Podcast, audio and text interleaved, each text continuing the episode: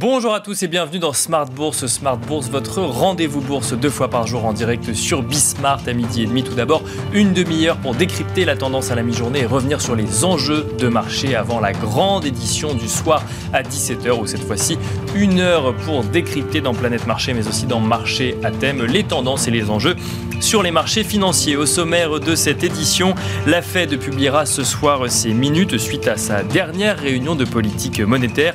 Des minutes qui seront suivis d'autant plus près que Lael Brennhardt, la future numéro 2 de la réserve fédérale américaine, traditionnellement assez dovish dans son discours, a milité hier pour une accélération de la politique de normalisation de la Fed. Celle-ci a notamment estimé que la réduction du bilan de la Fed pourrait commencer dès le mois de mai à un rythme beaucoup plus rapide et avec des montants significativement supérieurs à ceux euh, qu'avait effectué la Fed lors de la précédente reprise économique et surtout sur une période bien plus courte. Pour rappel, la dernière réduction de bilan de la Fed que mentionne la gouverneure date de 2017-2019 où le rythme de réduction euh, de bilan s'était établi à 50 milliards de dollars par mois. L'objectif de la L. Brennard est de ramener, je cite, la Fed, dans une position plus neutre dès cette année. Au programme également, c'est aujourd'hui que se euh, réunissent les membres de l'OTAN afin de décider de nouvelles sanctions à l'encontre de la Russie en réaction aux exactions euh, commises sur des civils dans la zone de Boutcha. Beaucoup de sanctions ont déjà été euh, annoncées ou proposées comme la volonté de se couper du charbon russe en Europe, d'interdire les transactions sur quatre banques russes ou encore de bannir les ports les routes européens aux navires et camions russes. Du côté des États-Unis, au-delà de l'interdiction du remboursement de dettes russes en dollars hébergées sur des comptes en banque dans des banques américaines. Le gouvernement américain n'exclut pas également de viser donc les banques russes, mais aussi les entreprises d'État russes ou encore d'élargir la liste des oligarques visés par les sanctions.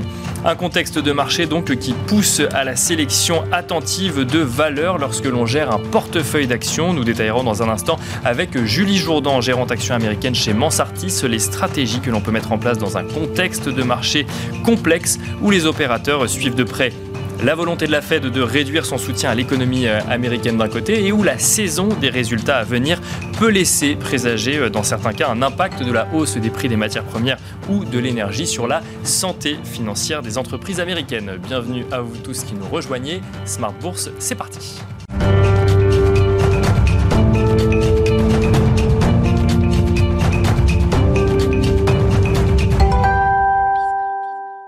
Et nous commençons Smart Bourse comme d'habitude avec Tendance Mon Ami, le résumé complet de l'actualité boursière à la mi-journée proposé par Alix Nguyen. La prudence donne toujours le là à Paris. Globalement, les bourses européennes sont à la peine. Le marché redoute un durcissement rapide de la politique monétaire de la Banque centrale américaine.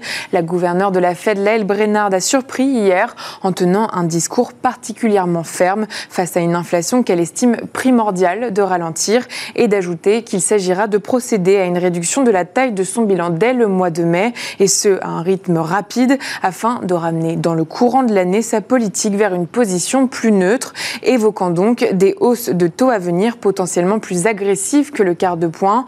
On retient par ailleurs qu'une autre responsable de la Fed, Esther George, euh, s'est prononcée en faveur d'une hausse de taux d'un demi-point euh, lors de la prochaine réunion des 3 et 4 mai. Euh, pour rappel, la publication des minutes de la dernière réunion du FOMC est prévue aujourd'hui à 20h.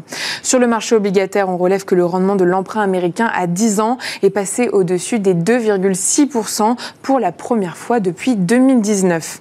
L'autre facteur déterminant pour les marchés aujourd'hui est bien sûr la perspective de nouvelles sanctions contre la Russie.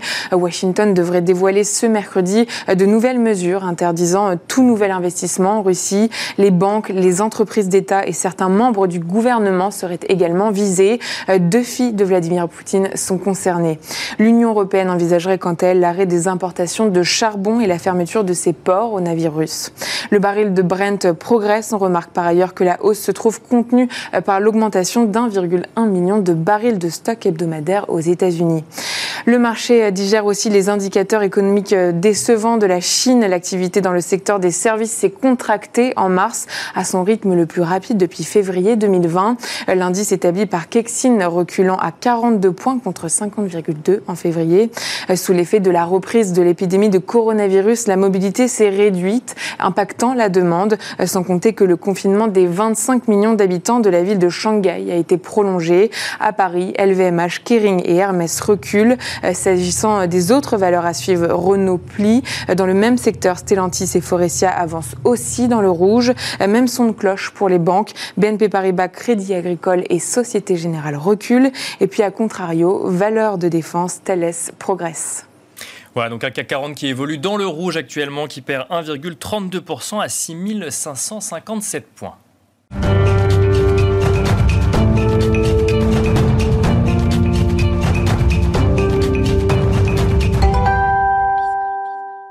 Et c'est parti pour la première partie de Smart Bourse à la mi-journée où nous avons euh, le plaisir d'être accompagnés par Julie Jourdan, gérante action américaine chez Mansartis. Bonjour Julie Jourdan. Bonjour. Merci d'être en plateau avec nous. On va revenir euh, avec vous sur les différentes stratégies qu'on peut mettre en place quand on suit les marchés euh, américains comme vous. Des marchés américains d'ailleurs qui ont clôturé dans le rouge hier soir à la suite des annonces de l'AL Brennard, enfin en tout cas des estimations de l'AL Brennard qu'on prend effectivement pour, pour des annonces, notamment sur un rythme de réduction euh, du bilan de la Fed plus fort, plus rapide et surtout plus soudain que, prévu. On va voir effectivement comment vous intégrez ça dans votre, dans votre stratégie. Juste avant, je vous propose de commencer par une actualité qui va nous amener à parler de, la tech. On a vu le cours de Twitter progresser fortement euh, depuis le début de la semaine, en lien avec euh, l'annonce de l'entrée au capital d'Elon Musk, donc au capital de, du réseau social c'est un épiphénomène entre guillemets dans euh, une tendance de long terme depuis le début de l'année sur euh, sur euh, sur les techs qu'on voit bah, à la peine finalement. Alors effectivement le Nasdaq réduit ses pertes, mais quand même un secteur de la tech qui est à la peine depuis le début de l'année. Est-ce que du coup vous confirmez que aujourd'hui quand on est gérant action, on regarde plus ce qui se passe du côté de la value et on laisse de côté ce qui se passe du côté de la croissance? Alors, euh, effectivement, donc si on reprend sur euh, Tesla et euh, sur, Twitter, leur performance depuis le début de l'année est assez atypique par rapport aux valeurs de technologie de manière générale. C'est vrai que à la fois on a vu depuis finalement le mois de décembre dernier une comment dire des flux plutôt sortants des valeurs de croissance euh, dans la perspective en fait du cycle de resserrement monétaire. Et on le voit en général, historiquement, on a effectivement une contraction DPE qui précède en fait les cycles de resserrement monétaire. D'accord. Et en général, effectivement, c'est toute cette période-là est une période un petit peu de réajustement parce que euh, il y a une comment dire une réévaluation en fait, euh, notamment des valorisations futures. Et dans ce contexte contexte-là, on a vu que Tesla, pour sa part, continuait pour le coup de progresser. Bien sûr. Euh, parce qu'effectivement, on a un groupe qui est assez atypique dans le secteur automobile, alors que le secteur automobile fait face à euh, de, nombreuses, euh, de, de, nombreuses difficultés, notamment des problèmes d'approvisionnement, euh, des problèmes d'inflation des matières premières, etc. Et que finalement, Tesla, malgré cet environnement qui était très compliqué, a réussi à produire et livrer en fait le nombre de modèles tels que attendus euh, par le marché. Donc c'est effectivement quelque chose qui est euh, assez atypique. Après le fait que euh, Elon Musk effectivement souhaite prendre une participation, je dirais, il faut le rapprocher peut-être de la de, de, je dirais de ce qu'avait fait Jeff Bezos il y a quelques années quand il avait investi de manière forte dans le Washington Post.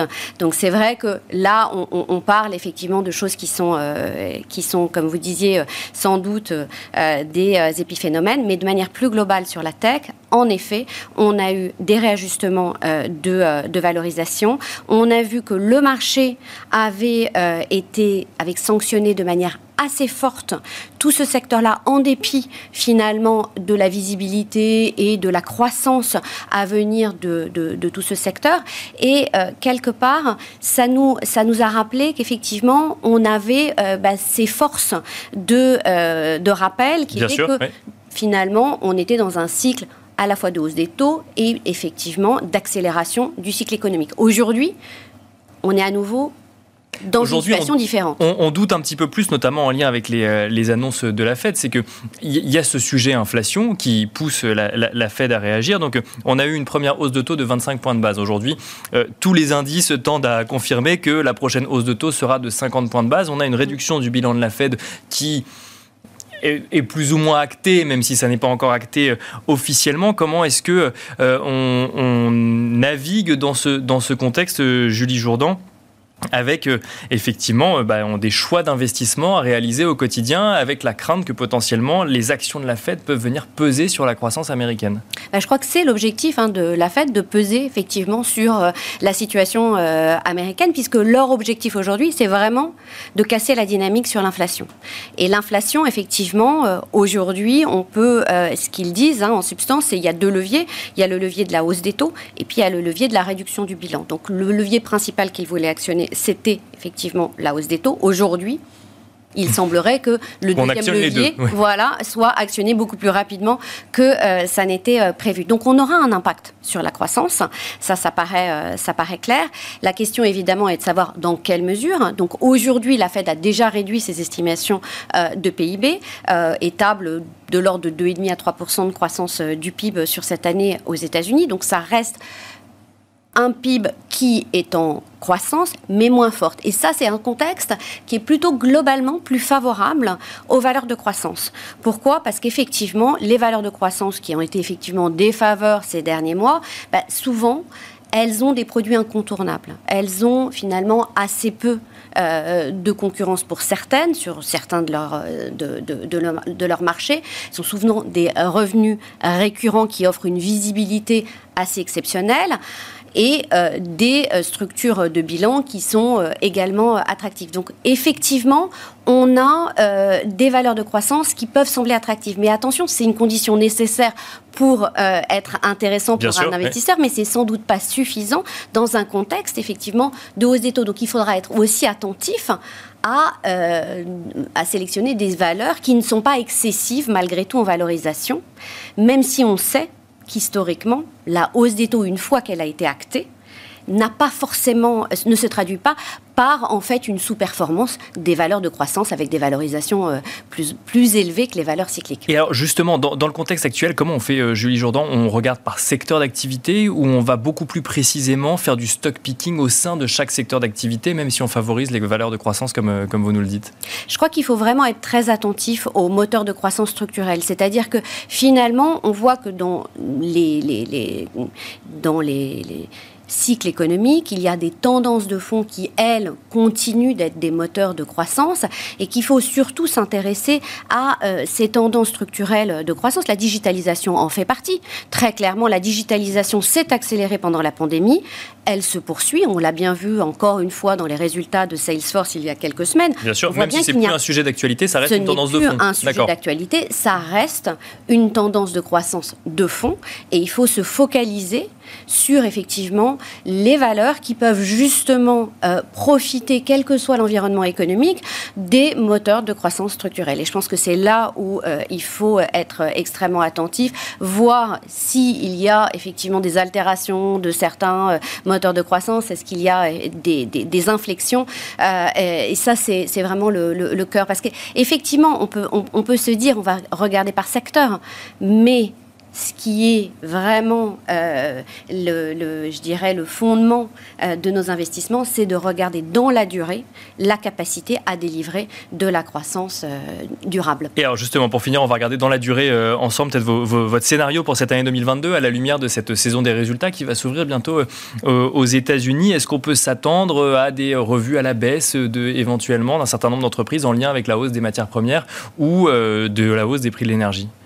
Alors déjà, on voit que sur le premier trimestre, les analystes ont commencé à réviser de manière significative euh, leurs attentes. On attend de l'ordre de 4% de croissance des profits et 11% de croissance des ventes. Donc on voit déjà ne serait-ce que dans ces effectivement de... l'impact effectivement de l'inflation euh, des matières premières, de l'inflation salariale, des problèmes de, de, chaîne d'approvisionnement, de l'impact d'Omicron qu'on a un peu oublié, mais qui a quand même impacté. Qui fait toujours partie de l'actualité. Exactement, qui a bien impacté l'activité opérationnelle de nombre d'entreprises aux États-Unis. Donc ça, ce sont des choses qui sont déjà relativement prises en compte et qui ont fait l'objet de révisions pour ce trimestre. Après, la question, c'est de savoir comment va s'orienter le reste de l'année. On a finalement très peu de visibilité sur l'inflation des matières premières, parce qu'on a euh, effectivement la situation, euh, la guerre en Ukraine qui vient euh, amplifier une inflation préexistante sur un certain nombre de matières premières.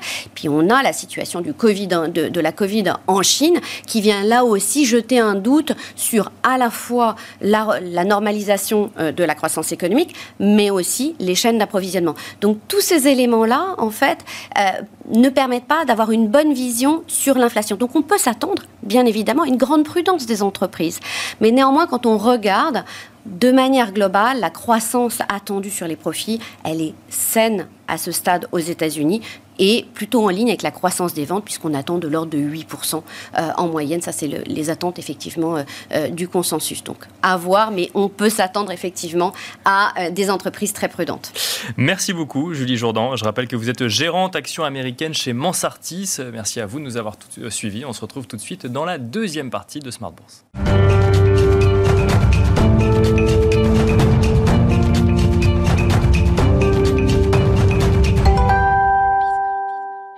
Et dans cette deuxième partie de Smart Bourse, nous vous proposons une rediffusion de l'interview de Carmine De Franco, responsable de la recherche chez Ociam, hier soir dans euh, la grande édition de Smart Bourse.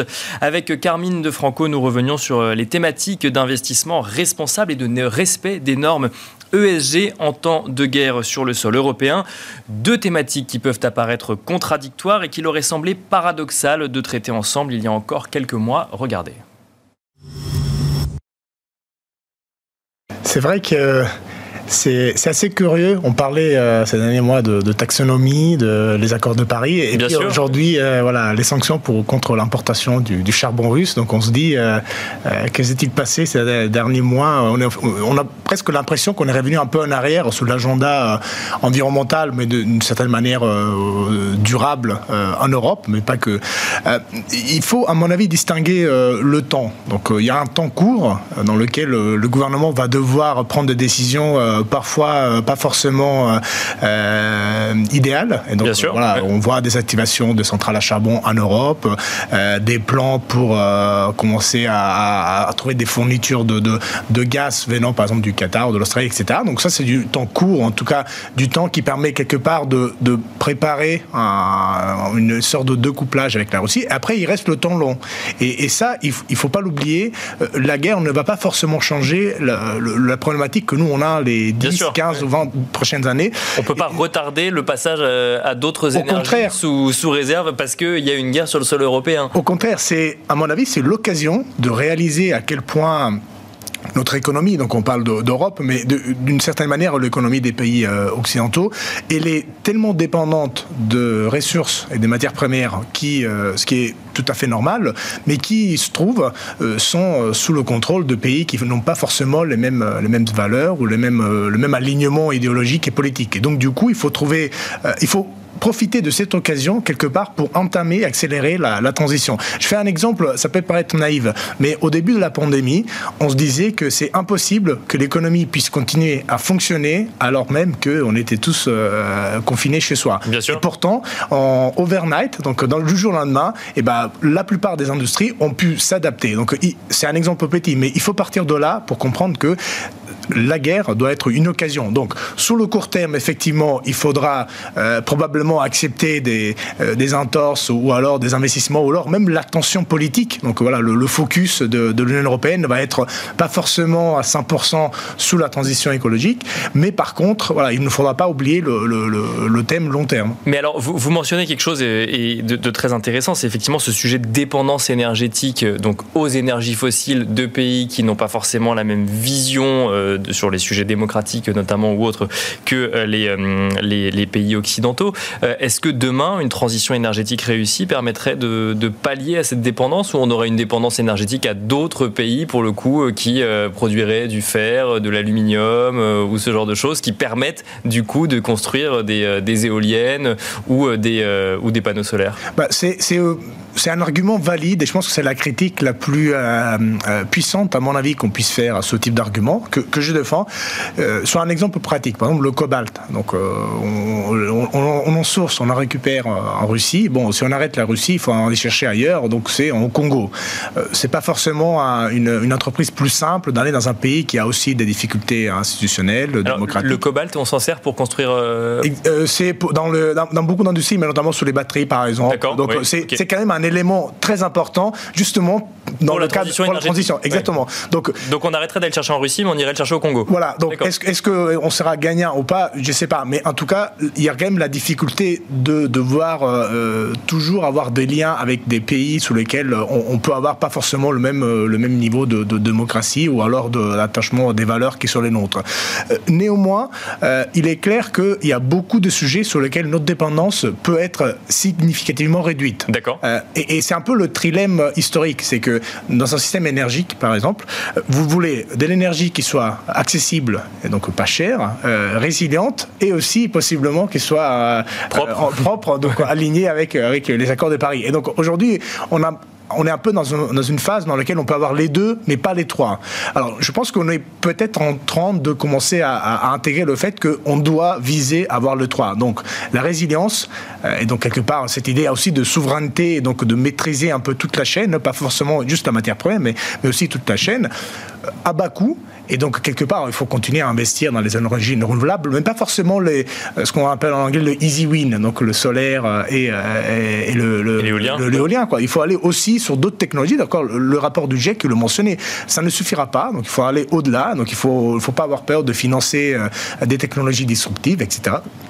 Puis ensuite, il y a la question euh, euh, justement de voir comment euh, tout ça peut être rendu pas cher, parce que l'intérêt, c'est aussi qu'on arrive à faire une transition dans le cadre d'une économie qui continue à croître, puisque autrement, ça sera très facile. Dans une économie qui décroît, il y aura difficilement la, volonté à la fois politique et aussi les, ressources économiques pour pouvoir le financer. Alors ça, c'est le, contexte économique et les enjeux, effectivement, à venir. D'un point de vue investisseur sur les marchés financiers. Effectivement, l'ESG n'est pas forcément la thématique la plus traitée en ce moment sur les marchés financiers, euh, dans, les actualités euh, qui peuvent avoir un impact. Est-ce que du coup, euh, vous constatez sur le premier trimestre de l'année une appétence des investisseurs pour ces valeurs-là ou des craintes sur ces valeurs qui seraient peut-être trop chères ou pas d'actualité ou peut-être d'autres craintes? Alors, c'est vrai que je suis un peu conflicté dans la mesure où euh, ça fait un peu partie euh, quelque part de, mon quotidien. Donc, euh, je, vais le, mettre en avant en, essayant d'être le plus, le plus transparent possible. Mais on, observe des, des, moments de doute quelque part. On se dit, c'est peut-être le premier test pour toutes les gestions ISR, l'intégration EEG, dans un monde beaucoup plus complexe de ce qu'on a pu connaître ces, dernières années, où il n'y avait pas forcément de gros conflits majeurs, en tout cas pas contre un pays euh, Bien sûr. possède l'arme nucléaire. Donc du coup, on commence à avoir un peu de doute. On l'a vu par exemple euh, sur les, discussions autour du secteur de la défense. Euh, est-ce que c'est bien de les exclure ou pas, etc. Donc ce serait un sujet énorme, peut-être trop long pour, pour ce soir. Mais, c'est vrai que c'est une vraie question. D'un côté, tout dépend qui achète les armes, mais on a presque l'impression que selon l'acheteur, ça peut devenir ESG. Donc, donc c'est ça remet en cause quelque part des, des, croyances qui étaient depuis très longtemps, euh, qui faisaient un peu partie de la base du raisonnement des investissements des investisseurs euh, ISR. Et, d'ailleurs, les flux euh, sous le mois de février et, partiellement sous le mois de mars, on aura les chiffres bientôt. Donc sur toute la partie, disons, fonds labellisés EEG au sens large, on voit qu'il y a un, peu de repli. Alors, est-ce que ça, ça veut dire que les investisseurs commencent à mettre de côté la thématique? Moi, je pense pas. je pense au contraire que c'est plutôt, et, donc vous en avez discuté dans le panel précédent, c'est un moment dans lequel les investisseurs commencent à, vouloir mettre une, une, certaine moment de pause dans leur euh, choix d'investissement. Euh, au global. Au global. Et donc évidemment, surtout sur les actifs qui sont entre guillemets plus risqués, donc les actions typiquement, ou euh, et sous le taux, les opportunités pour l'instant sont, sont pas forcément euh, énormes. Donc quelque part, ça peut, il y, a une partie de flux qui, vient quelque part de la pause des investisseurs face à, aux incertitudes. Euh, mais c'est vrai que beaucoup, ils s'interrogent aussi sur euh, est-ce que dans un monde différents euh, post-guerre, on le souhaite tous que ce soit le plus tôt possible, est-ce que ces valeurs-là seront encore pertinentes? Donc vous mentionnez la, la, la, la, question de la valorisation. Euh, à mon avis, c'est plutôt un, faux problème, dans la mesure où euh, c'est vrai que beaucoup de ces valeurs-là, souvent arrivent avec un ratio de PI, par exemple, plus élevé que la moyenne du secteur ou alors le, le marché. mais il faut distinguer les deux cas de figure. Il y a le cas de figure dans lequel l'entreprise est très chère et par son business, il se retrouve dans un fonds ISR, même s'il n'a pas grand-chose à faire. Alors, on peut faire quelques exemples des, des, des, très belles entreprises. C'est pas une critique, mais par exemple, entreprises comme euh, voilà, Microsoft, Apple, euh, Visa. Oui, qui ne sont pas des entreprises qui ont créé des activités à vocation ISR, mais qui, en, qui se retrouvent. Et voilà, et ils s'y mettent. Ils sont pas forcément, euh, en tout cas, les premiers sur lesquels il faudra agir vite. Donc, on, parlait tout à l'heure des technologies pour aller vers l'énergie bas carbone. Mais ces entreprises-là sont souvent dans les fonds ISR, donc du coup, qui vont pousser les valorisations un peu à la hausse. Donc ça, il y, a un vrai problème. Je ne dirais pas forcément un problème, mais en tout cas, c'est un effet que les stratégies ISR typiquement tendent ont tendance à investir dans des valeurs de croissance technologique, etc. Donc leur valorisation augmente. Bon, ça c'est normal, c'est naturel, on peut, on peut le prendre en compte. Et après, là où il y a les vrais enjeux, on voit vraiment une différence entre des entreprises qui ont bien entamé, qui sont bien positionnées dans un monde bas carbone, et puis mhm. celles qui sont en retard. Alors je vais faire par exemple un exemple plus proche de nous en Europe, le secteur des utilities. Alors vous avez des, très belles entreprises, euh, Orsted au Danemark, euh, il y a Veolia, euh, il y a Verbund en Autriche. Ils commandent des pays autour de 30 pour, une entreprise dans le secteur des utilities, c'est vraiment beaucoup. Mais ce sont des entreprises qui sont quasiment 100% sur du renouvelable. Ils ont vraiment intégré la thématique durable à l'intérieur de leur process. Donc, euh, le fait que le marché les valorise de manière euh, plus élevée que leur secteur est probablement aussi un signe de, qualité de l'entreprise. Alors là même, pour reprendre l'exemple de Veolia, euh, une entreprise qui existait avant les questionnements à grande échelle sur la transition énergétique, mais ce que vous dites, c'est qu'en fait, ils sont en première ligne vis-à-vis de la transition énergétique contrairement à Microsoft ou un, ou un Apple. En tout cas, ce sont celles qui, euh, au premier ordre, vont pouvoir bénéficier d'un monde dans lequel on prend au sérieux les enjeux environnementaux. Alors après, ça ne veut pas forcément dire que l'année prochaine, ils vont profiter, puisque comme on disait tout à l'heure, bah, probablement le focus de l'Union européenne va être, en tout cas, les, dirigeants vont être un peu distraits. En France, il y a les élections, donc du coup, on peut imaginer que pendant les prochains 2-3 euh, mois, il y aura peut-être pas forcément beaucoup d'avancées. Euh, en Allemagne, il y a des sujets peut-être beaucoup plus pressant, mais quelque part, euh, le mouvement est entamé. Les entreprises qui sont déjà positionnées euh, sur ce créneau euh, commandent des prix plus élevés, mais c'est pas forcément un engouement. C'est vrai que c'est surtout du côté outre-Atlantique. Aux États-Unis, on se pose des questions sur la bulle autour des valeurs ISR. Moi, je ferais toujours la distinction entre ce qui est SR parce que c'est leur business model qui est nécessaire, ou alors ce qui est cher parce que voilà, c'est dans des parce business. Que ça rentre dans ça rentre dans le dans les fonds tout simplement parce que ils parce que ça correspond au case ESG finalement, mais c'est pas le business exactement. model. Donc qui pour, pour un investisseur, euh, euh, faut-il avoir peur de la cherté des valeurs ESG euh, Oui, mais il faut toujours regarder pourquoi c'est cher. Est-ce que c'est cher parce que c'est un business du futur, ou alors c'est cher parce que c'est une valeur de la tech qui n'aura probablement rien à faire dans, le fond? Voilà, c'était Carmine De Franco, responsable de la recherche chez Ociam, qui revenait sur l'appétence des investisseurs pour les valeurs ESG, mais aussi sur le niveau de valorisation de ces euh, valeurs ESG. Euh, e Merci à vous de nous avoir suivis dans Smart Bourse à la mi-journée. Je vous donne rendez-vous ce soir à 17h pour la grande édition de Smart Bourse.